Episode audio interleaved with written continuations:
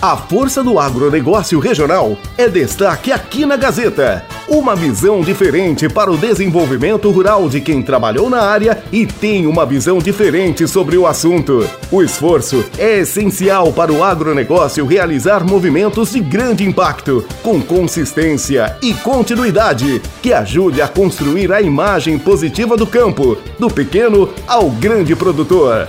A Força do Agro, com Luiz Marçal Arrial, aqui na Gazeta.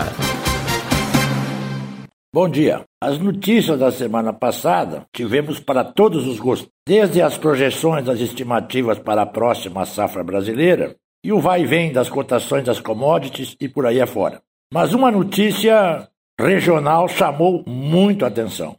Não só pela notícia, mas por aquilo que o noticiado pode representar.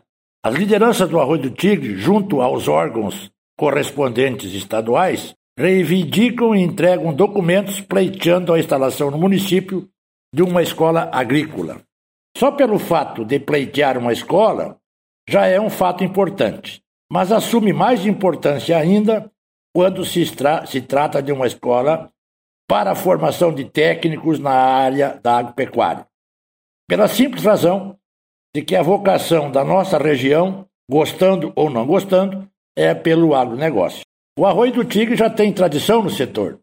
Basta a gente recordar o antigo Centro Cooperativo de Treinamento Agrícola, o CCTA.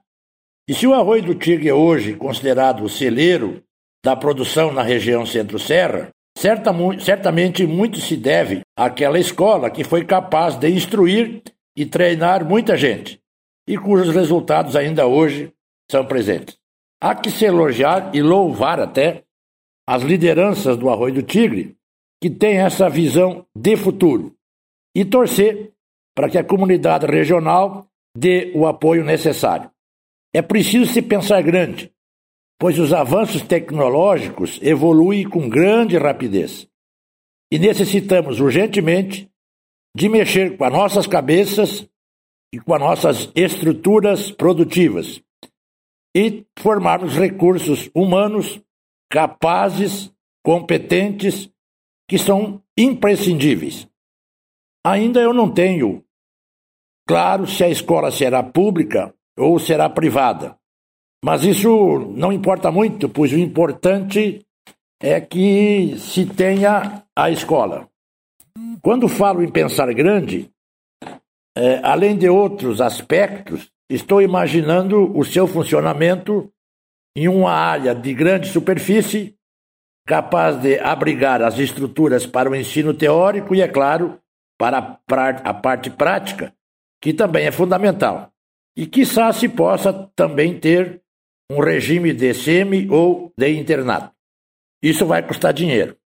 Vai sim. Só para lembrar as famosas e polpudas verbas das chamadas emendas parlamentares, que muitas vezes não têm um destino tão nobre. Quizá aí se possa aproveitar alguma coisa nesse sentido.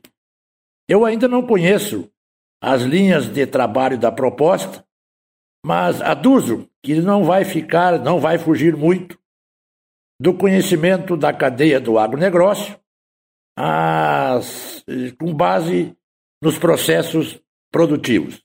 Eu lembro por oportuno que para as práticas serão necessárias muitas edificações, por exemplo, aviários, pocilgas, estruturas para pequenos animais, áreas para horticultura, fruticultura, silvicultura, além de outras para outros cultivos e atividades. E é claro que muitos equipamentos, máquinas e implementos também serão necessários. A empreitada é grande, mas acho que vale a pena lutar esse que aduzo seja um bom combate. Mais uma vez, as nossas congratulações com os arroio tigrenses pela bela e oportuna iniciativa. A nossa região merece. Boa semana a todos e até a próxima.